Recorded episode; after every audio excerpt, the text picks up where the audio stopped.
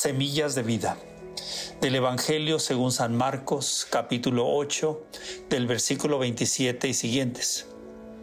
En aquel tiempo Jesús y sus discípulos se dirigieron a los poblados de Cesarea de Filipo. Por el camino les hizo esta pregunta. ¿Quién dice la gente que soy yo? Ellos le contestaron, algunos dicen que eres Juan el Bautista, otros que Elías y otros que alguno de los profetas. Entonces él les preguntó, ¿y ustedes quién dicen que soy yo? Pedro le respondió, tú eres el Mesías. Y él les ordenó que no se lo dijeran a nadie.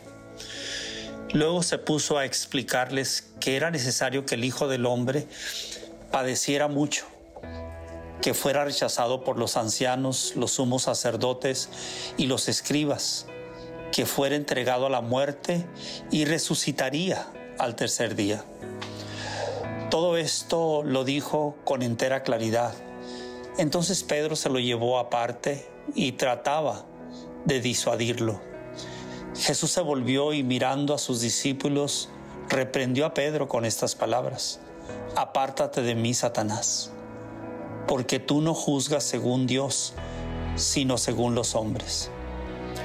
Después llamó a la multitud y a sus discípulos y les dijo, el que quiera venir conmigo, que renuncie a sí mismo, que cargue con su cruz y me siga, pues el que quiera salvar su vida la perderá, pero el que la pierda su vida por mí y por el Evangelio, la salvará.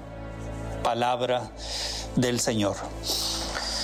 En este día del Señor, qué interesante y qué maravilloso es penetrar en el corazón de Jesús, pero también penetrar en el corazón de los discípulos.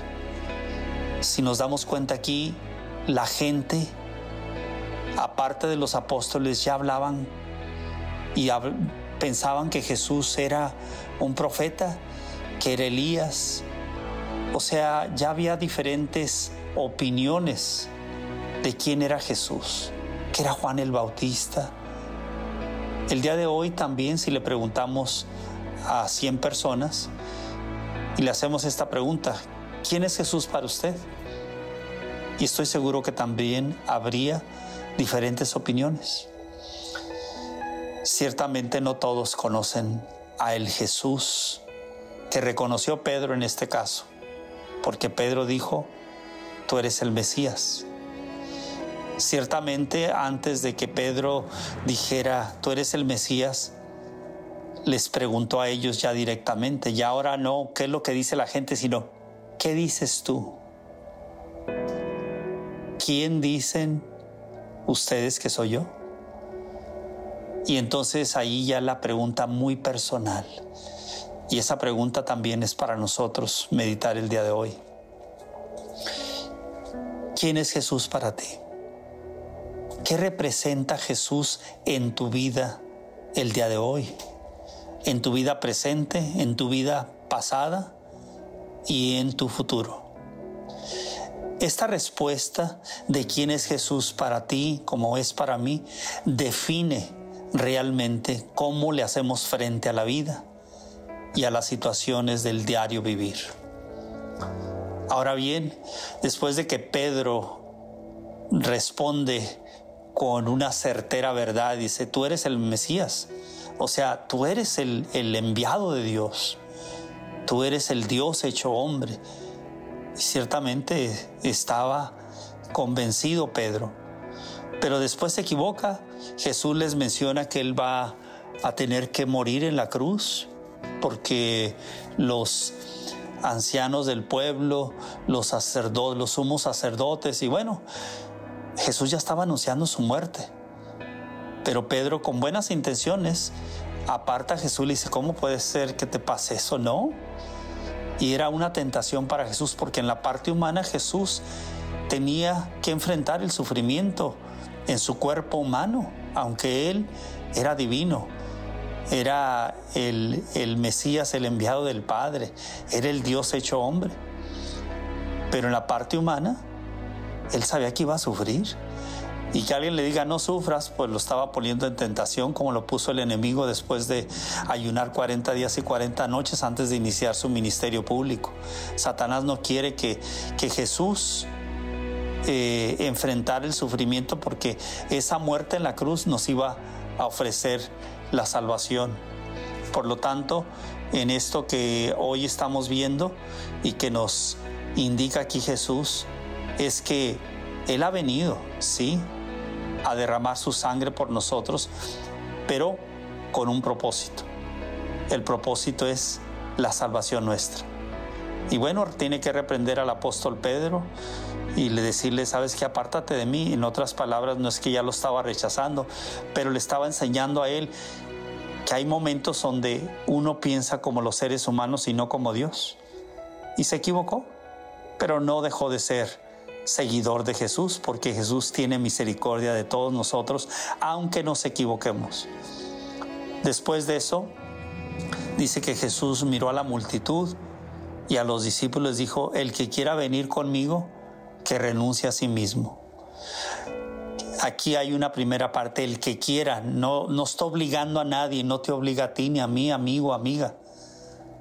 El Señor voluntariamente nos ofrece, pero la oportunidad de seguirlo es nuestra. Él sigue siendo el mismo de ayer, hoy y siempre. Él es Dios Todopoderoso. Los que necesitamos tener la oportunidad de vivir una vida diferente y plena es por medio de Dios, es por medio de la invitación que Jesús nos hace.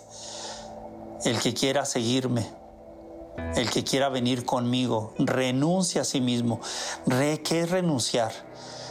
Es decirle no a todo aquello que nos va a afectar a nosotros, como es el pecado, como es la soberbia, como es el orgullo, como es la vanidad, todas esas cosas, la avaricia, la inmoralidad, el sexo ilícito, bueno, todo aquello que a veces humanamente lo deseamos, pero que nos eventualmente nos destruye.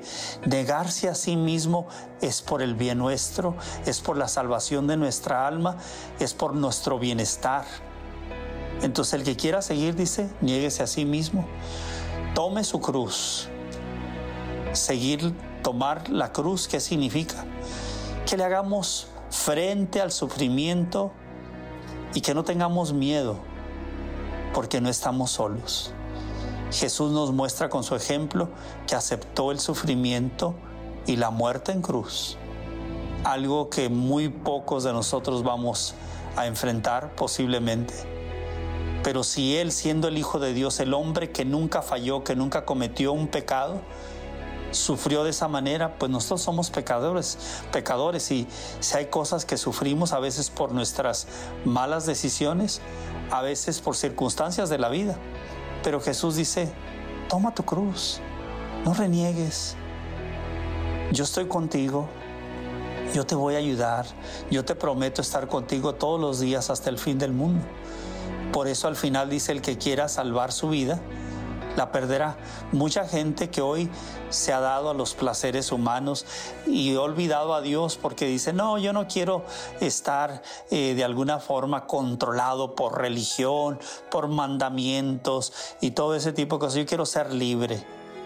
Pues esas personas piensan que están ganando la vida, que están salvando su vida. Jesús dice aquí, al final la perderán. También hay otras palabras que Jesús dice sobre este mismo tema. ¿De qué le sirve al hombre ganar el mundo entero si pierde su alma? ¿Qué, ganamos con tener todo en la vida, todos los placeres y al final de nuestra vida perder la vida eterna y que pasemos la eternidad lejos de Dios, viviendo en la oscuridad, en el tormento eterno? ¿De qué sirvió todo este tiempo que vivimos en esta tierra, aparentemente queriendo ganar la vida cuando lo perdemos todo? Por lo tanto, Jesús dice que el que pierda su vida, o sea, le entregue, se dé a Dios, se dé a los demás, es la persona que va a ser feliz y va a alcanzar la salvación y la vida eterna. Qué maravillosa invitación. El que quiera venir conmigo, renuncia a sí mismo. cargue con su cruz y sígame. Hoy te invito a que aceptes esta invitación y le digas, Señor Jesús, quiero aceptar, seguirte, ir contigo. Dame la capacidad para renunciar a aquellas cosas que me apetecen, aquellas cosas que llevo dentro. Ayúdame a superar esos malos deseos y entregarte a ti todo lo que soy. Dame la capacidad de hacerle frente al sufrimiento, a todo aquello que venga a mi vida, sabiendo que no estoy solo, tú estás conmigo. Gracias, Padre, por enviar a tu Hijo para salvarnos y darnos vida y vida abundante. Amén.